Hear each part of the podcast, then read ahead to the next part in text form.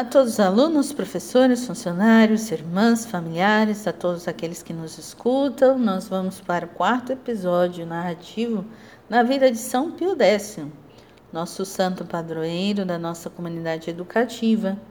E hoje o título que vamos narrar, Sacerdote do Altíssimo. Em nome do Pai, do Filho e do Espírito Santo. Amém.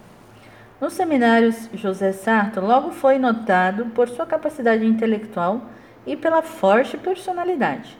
Em 1854, aos 19 anos, e depois, em 1858, foi nomeado pelos superiores primeiro prefeito do alojamento dos clérigos. Na qualidade, ele deveria dar o seu parecer sobre os seus companheiros de vocação, evidenciando os traços essenciais de cada um. No seminário, Beppe dedicou-se sobretudo ao estudo do latim e da música sacra, Neste campo fez progressos notáveis.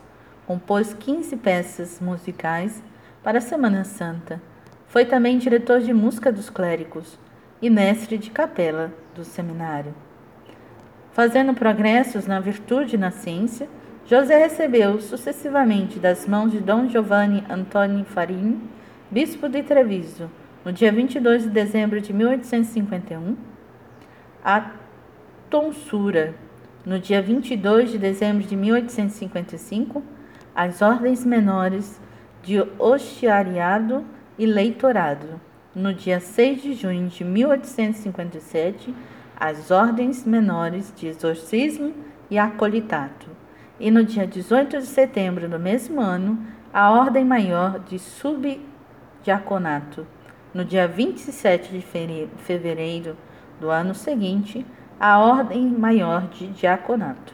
Finalmente, no dia 18 de setembro de 1858, no Cardeal de Castelfranco, Vêneto, recebeu a ordem sacerdotal das mãos de Dom Farina, que foi também fundador das Irmãs Doroteias, e transferido para a Diocese de Vicenza no ano de 1861. José Sarto tinha pouco mais de 23 anos sendo a idade canônica para a ordenação sacerdotal 24 anos de idade. Ele teve que dirigir-se à Santa Sé para obter a dispensa necessária. No dia 19 de setembro, cantou sua primeira missa em Hesse, presente toda a população local. Ele a ofereceu pelo eterno descanso e a alma de seu pai. Quão bonita a vida de um santo! São Pio X foi intenso, deu tudo muito jovem, ainda tendo que pedir a Santa Sé, ordenou-se padre. O que fazemos pela causa do reino? Como que Cristo é tão importante na nossa vida? O que ofertamos a Ele? Fiquemos com essa reflexão da vida de São Pio X. Em nome do Pai, do Filho e do Espírito Santo. Amém.